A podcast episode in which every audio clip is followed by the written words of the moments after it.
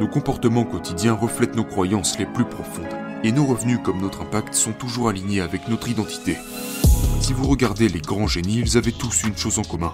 Ils ont tous passé de longues périodes de temps seuls dans leur laboratoire de travail à réfléchir à des, solutions à leurs plus gros problèmes. Je crois en fait que nous avons tous une puissance supérieure. Cette puissance supérieure, c'est la partie de nous-mêmes qui est incassable, même si nous sommes physiquement brisés. Nous ressentons ça lorsque nous faisons le travail et que nous gravissons les marches. C'est comme ça que nous nous reconquérons nous-mêmes. Et cela ne se produit pas du jour au lendemain, mais jour après jour après jour, on s'en rapproche de plus en plus. Et c'est comme ça que nous nous connectons avec cette puissance supérieure.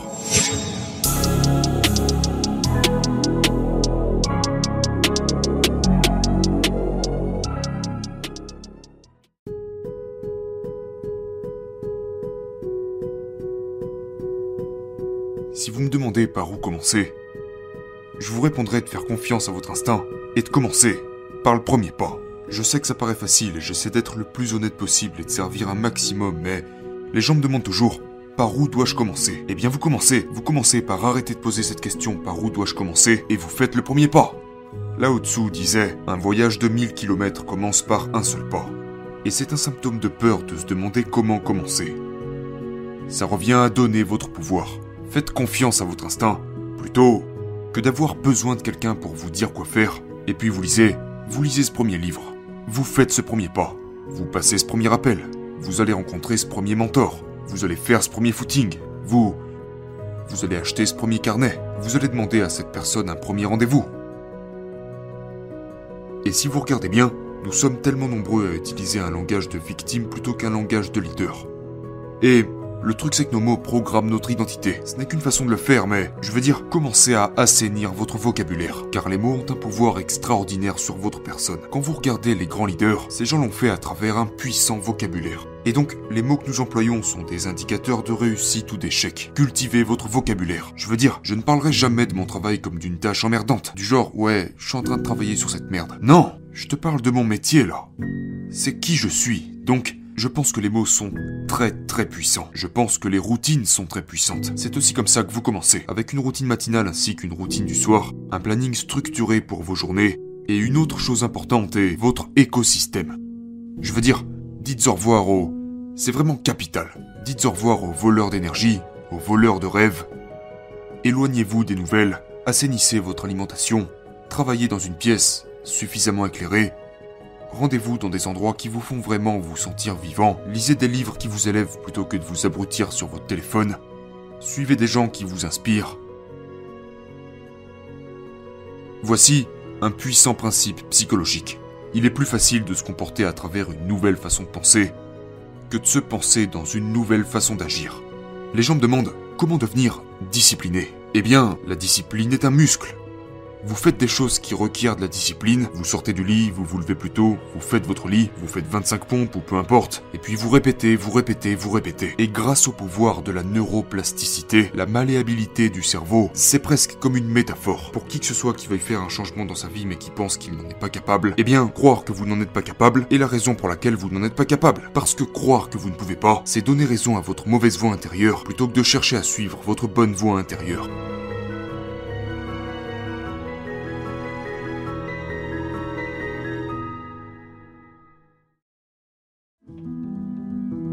Donc, c'est presque comme une métaphore. Vous vous réveillez le matin, vous savez, et vous voulez faire quelque chose. Disons que vous voulez être plus concentré, parce que vous avez une dépendance à la distraction. Donc maintenant imaginez une grande prairie de montagne. Et le premier jour, vous vous entraînez à éteindre votre téléphone et à pratiquer ce que j'appelle dans mon livre Manifeste pour être un héros du quotidien la règle des 5 grandes heures, qui est de travailler au minimum 5 bonnes heures par jour. 5 heures de concentration intense. Admettons que vous voulez pratiquer cette règle. Eh bien, c'est comme si vous marchiez dans une prairie de montagne. Et c'est une pure prairie de montagne. Donc vous la traversez une fois par jour et au bout d'une semaine, cette prairie devient un sentier parce que vous l'avez traversé. Vous avez pratiqué. Et puis un peu plus tard, ce sentier devient une route. Puis vous continuez à pratiquer.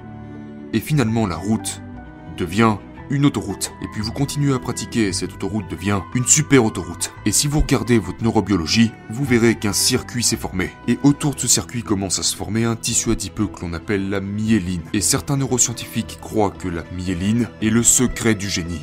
Avoir les résultats que seulement 5% de la population obtient nécessite d'être prêt, assez courageux et assez assidu pour faire ce que... pour faire ce que 95% de la population ne veut pas faire. Je pense qu'une chose que les gens devraient... Je vais le dire comme ça.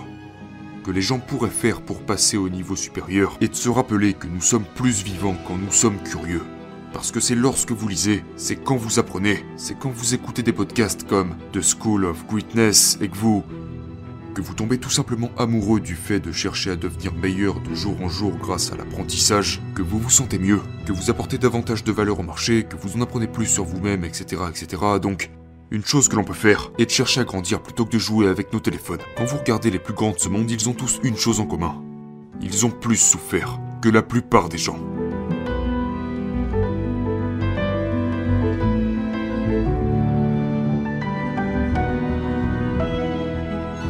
C'est ok de ne pas être ok, car ce sont les moments que l'on passe dans la vallée des ténèbres qui nous enseignent les grandes vertus et qui nous rendent héroïques. C'est à travers la souffrance que l'on comprend à quel point nous sommes forts. C'est la douleur qui nous enseigne notre vrai pouvoir. Ce sont nos difficultés qui font naître notre créativité. C'est, ce sont les tragédies qui nous apportent la sagesse et qui nous enseignent l'amour. Ce que je veux apporter au plus grand nombre de personnes possible, c'est que vous pouvez être extrêmement productif, vous pouvez être un créateur d'empire, vous pouvez dominer votre domaine, vous pouvez matérialiser votre génie primitif, et en même temps, vous pouvez être très aimable avec les gens. Et vous pouvez vous soucier de la terre, vous pouvez vous soucier de servir, et vous pouvez vous soucier de devenir la personne que votre créateur veut que vous soyez. Et si vous pouvez épouser ces deux univers, alors je pense que vous avez fait votre travail on nous enseigne dans cette société à ne rien ressentir, et par conséquent nous devenons des machines. Et c'est pour cela que nous blessons nos frères et nos sœurs, c'est pour cela que nous devenons égoïstes et que nous ne sommes pas reconnaissants. Nous devenons des machines, donc nous vivons dans nos têtes. Nous sommes déconnectés de notre cœur. Et quand nous sommes déconnectés de notre cœur, nous sommes déconnectés de notre vérité. Et notre vérité est notre créativité. Notre vérité est notre productivité optimale. Notre vérité est notre décence. Notre vérité est notre manière de servir le monde. Quand j'étais enfant, mon père m'avait dit une fois, Écoute Robin, quand tu es venu au monde, tout le monde se réjouissait et toi tu pleurais. Et il a rajouté, Fils, vis ta vie de telle manière que lorsque tu mourras, le monde pleurera et toi tu te réjouiras.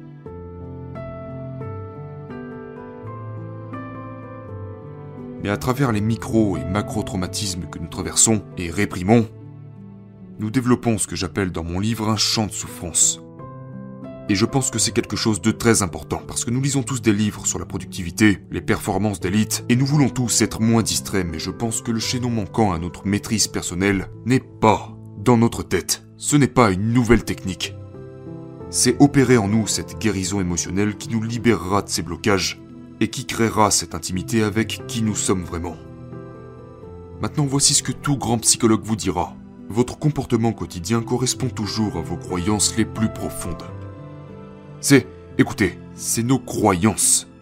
C'est cette croyance que nous ne pouvons pas entrer dans la NBA. Cette croyance que, je veux dire, évidemment que vous avez besoin de certains attributs physiques. Mais c'est cette croyance que vous ne pouvez pas créer une start-up. C'est cette croyance que vous ne pouvez pas changer le monde. C'est cette croyance que vous ne pouvez pas trouver l'amour. Parce que vos attitudes de tous les jours, je veux dire, si vous ne pensez pas que vous êtes en mesure de trouver l'amour, vous n'irez pas demander à la personne que vous aimez un premier rendez-vous. Si vous ne pensez pas que vous êtes en mesure de lancer cette start-up qui sera la prochaine entreprise à révolutionner son marché, vous n'ouvrirez jamais ce premier livre sur l'entrepreneuriat. Donc je pense que le problème c'est que nous oublions qui nous sommes. Et puis nous endossons un son de cloche qui nous a été enseigné, et nous commençons à croire et entretenir cette histoire intellectuellement, émotionnellement, physiquement et spirituellement, quotidiennement, jusqu'à ce que nous nous soyons nous-mêmes fait un lavage de cerveau et un lavage de cœur. Nous nous hypnotisons nous-mêmes à croire que nous sommes quelqu'un d'autre, et puis nous nous baladons sur Terre, et nous voyons les Mandela, les Mère Teresa, les Rosa Parks, ou simplement des gens heureux dans la rue, des entrepreneurs, des grands artistes ou des personnes qui réussissent dans n'importe quel domaine. On voit ces gens et on dit Oui, mais ils ne sont pas coupés d'un tissu que je peux porter, et nous nous condamnons nous-mêmes à la médiocrité. Nos comportements quotidiens reflètent nos croyances les plus profondes et nos revenus comme notre impact sont toujours alignés avec notre identité. Si vous regardez les grands génies, ils avaient tous une chose en commun. Ils ont tous passé de longues périodes de temps seuls dans leur laboratoire de travail à réfléchir à des, solutions à leurs plus gros problèmes.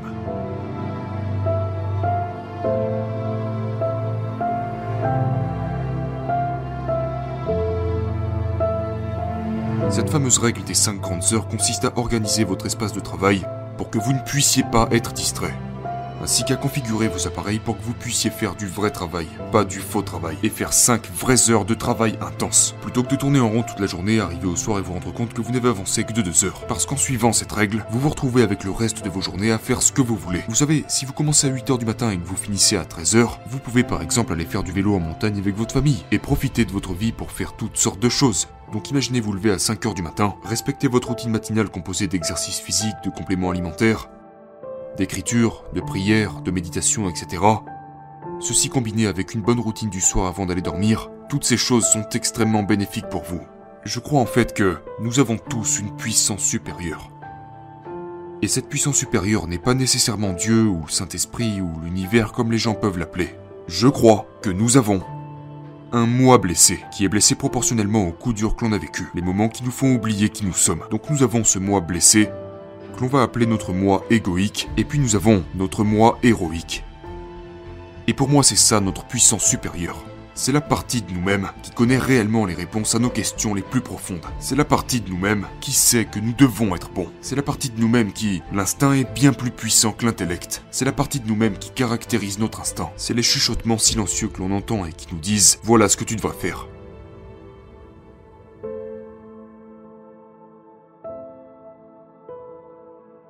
Cette puissance supérieure, c'est la partie de nous-mêmes qui est incassable, même si nous sommes physiquement brisés. Nous ressentons ça lorsque nous faisons le travail et que nous gravissons les marches. C'est comme ça que nous nous reconquérons nous-mêmes. Et cela ne se produit pas du jour au lendemain, mais jour après jour après jour, on s'en rapproche de plus en plus. Et c'est comme ça que nous nous connectons avec cette puissance supérieure.